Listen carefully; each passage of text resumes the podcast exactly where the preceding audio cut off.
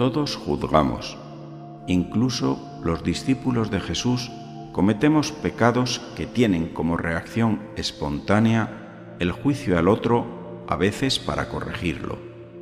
Pero Jesús, que conoce el corazón humano, dice, ¿Cómo puedes decir a tu hermano, déjame sacarte la mota de tu ojo cuando no ves la viga que hay en el tuyo?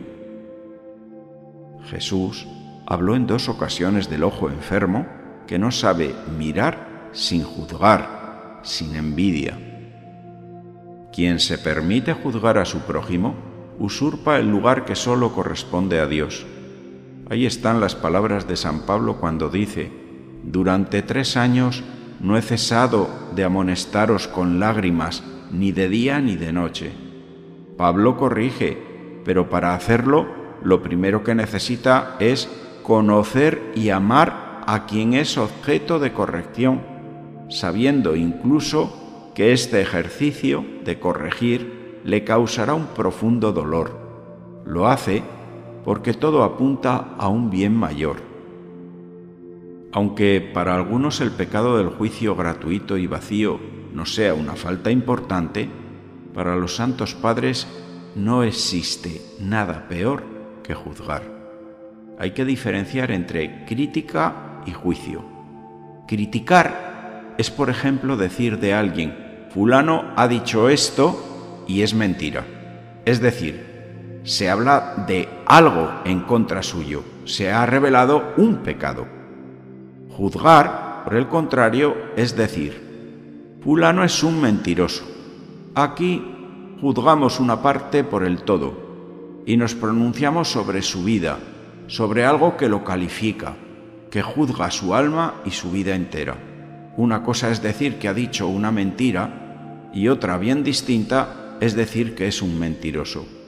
Juzgar es el peor pecado. Decides en tu corazón que tu prójimo se equivoca. En tu pensamiento esa persona pierde tu afecto y acto seguido te olvidas de tus propios pecados para ocuparte de los pecados de tu prójimo, al que estás juzgando. Así nace el juicio, la maledicencia y el desprecio. Cuando nos acostumbramos a nuestra propia miseria y no nos corregimos, es cuando nos ocupamos de la vida y de la miseria del otro. Esto es lo que más vacía al hombre por dentro, el juicio y la crítica, y también lo que más irrita a Dios. Por eso Jesús dice, Hipócrita, sácate primero la viga de tu ojo y entonces podrás ver claro para sacar la paja del ojo de tu hermano. Compara la falta del prójimo a una paja y el juzgar a una viga. El fariseo que oraba en el primer banco del templo, agradeciendo a Dios por sus buenas acciones, no mentía, pues pagaba el diezmo, cumplía los mandamientos, trataba de ser buena persona. No es por eso por lo que fue condenado, sino por juzgar al publicano y decir, yo soy mejor que ese publicano. ¿Por qué no nos juzgamos a nosotros mismos? Bastante tenemos con nuestros propios pecados, errores y despropósitos, pero sin embargo preferimos esconderlos. Al juzgar al otro, también te estás juzgando a ti mismo, pues cada vez que emitimos un juicio sobre alguien, nos estamos definiendo ante ese alguien. En ocasiones, juzgamos sin ningún rubor sobre trivialidades que consideramos graves para los demás, pero a nosotros mismos, por ese mismo defecto, nos juzgamos con mucha condescendencia. Cuando Dios juzga, lo hace de forma diferente para cada persona sin el sufrimiento y la humillación que generamos los hombres.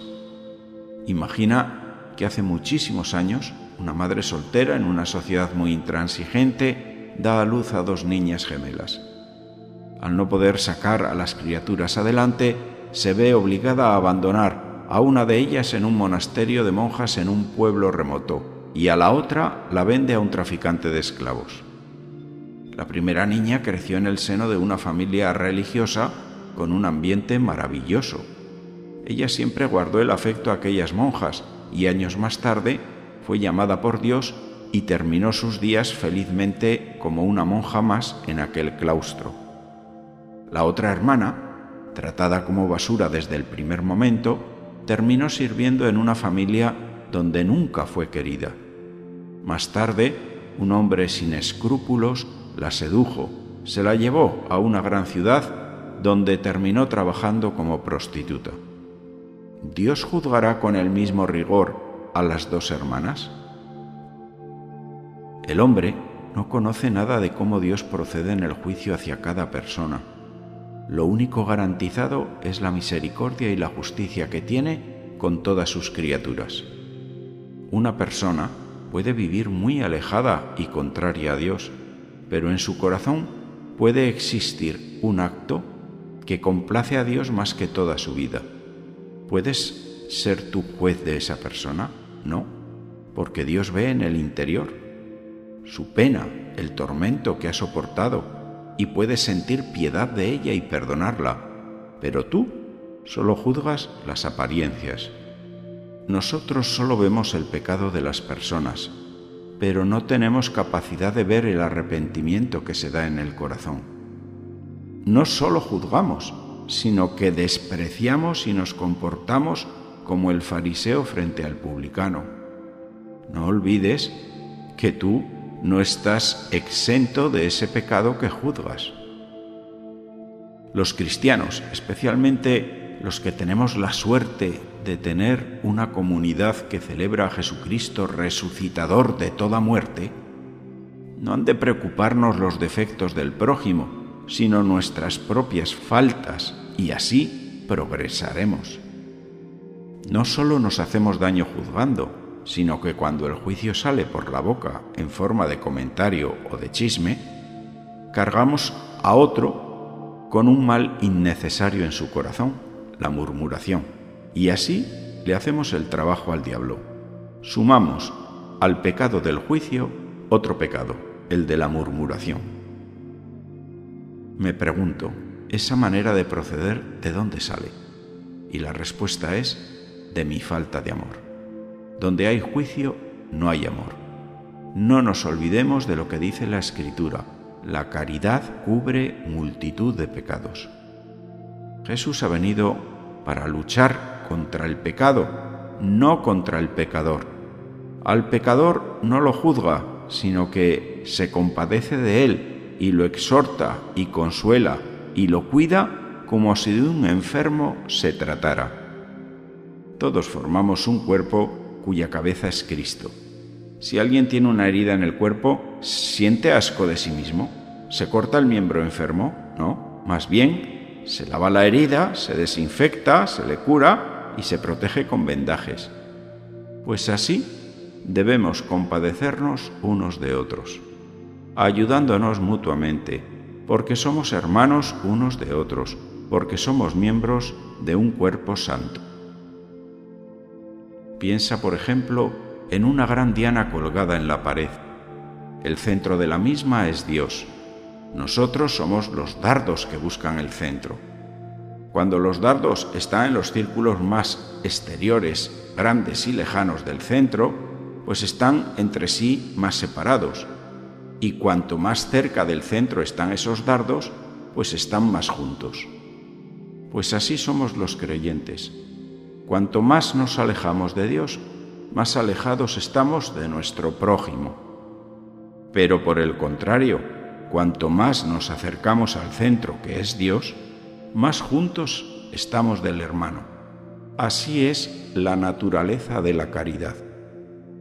Lo mejor es practicar el no juicio, es decir, tratar de no juzgar a nadie y, a poder ser, de ni tan siquiera criticar cuando juzgamos, distorsionamos la verdad y la objetividad.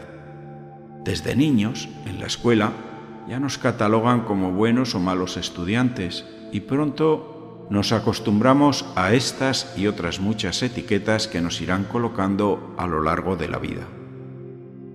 No nos gusta que a nosotros nos juzguen, pero qué ligeros somos nosotros para juzgar a los demás. Quiero que sepas qué pasa en el corazón de aquel que juzga, que se erige en juez de otros. El juzgador se aleja de Dios, endurece el corazón, pierde calidad de amor, se aísla, se bloquea en la relación con la persona juzgada, distorsiona la realidad y se aleja de la verdad profunda. Sería mucho más evangélico que no supongas nada sobre la historia de tu prójimo, que honraras las palabras que salen de tu boca con la verdad y el amor. Si tú no quieres ser juzgado por los demás, aprende a no juzgar, pues cuando no juzgas a otra persona, consigues algo muy importante para tu vida, la paz. El juicio que hacemos sobre los demás suele ser la proyección de nuestros propios miedos e inseguridades. Cada vez que juzgas a otra persona, de alguna manera te estás juzgando a ti mismo.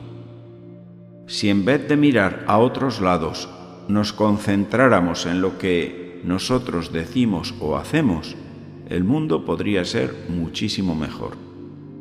La forma más elevada de inteligencia humana es la capacidad de observar sin juzgar. Para que no te juzguen, no juzgues.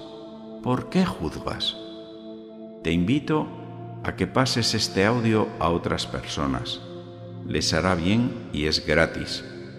Puedes encontrar esta y otras reflexiones en las principales plataformas como Spotify, Anchor, Apple o Google Podcast con el nombre de Reflexiones de un cura de pueblo. También puedes escucharlas en los audios de la página web parroquialainmaculada.com.